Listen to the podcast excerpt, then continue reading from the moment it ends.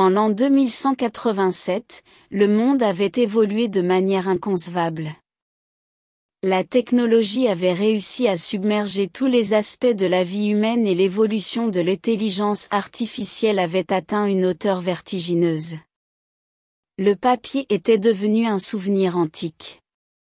Dans cette ère de progrès technologique, au beau milieu d'une forêt dense, se tenait fièrement un édifice massif en pierre, qui semblait hors du temps, la dernière bibliothèque du monde.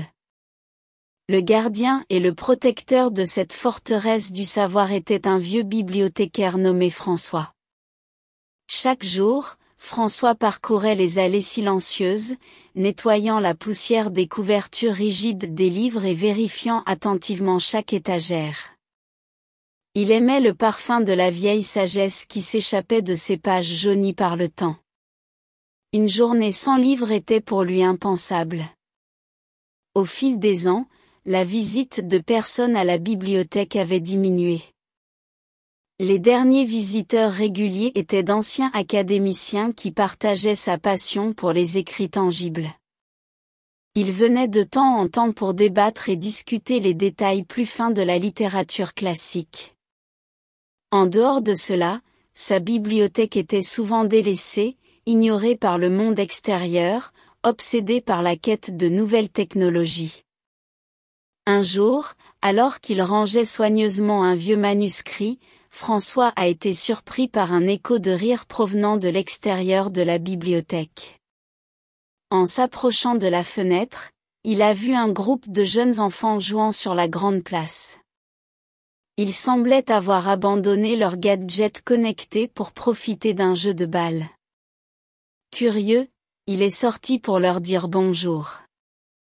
Immédiatement, les yeux des enfants se sont illuminés à la vue de ce vieil homme qui sortait du bâtiment mystérieux qu'ils avaient l'habitude de voir sans jamais oser entrer.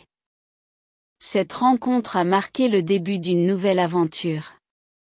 Poussés par leur curiosité, les enfants ont commencé à visiter la bibliothèque. François leur a fait découvrir le monde des livres et les merveilles qu'ils renfermaient.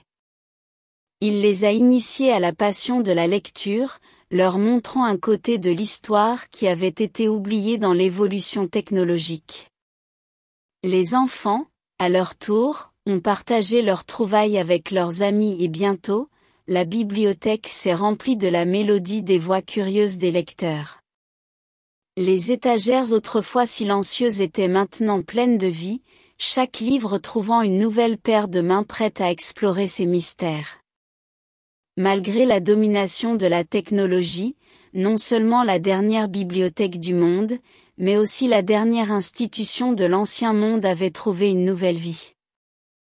Grâce à la sagesse et au dévouement de François, l'art de la lecture a continué à résonner, démontrant la puissance irrépressible et l'importance éternelle du livre imprimé.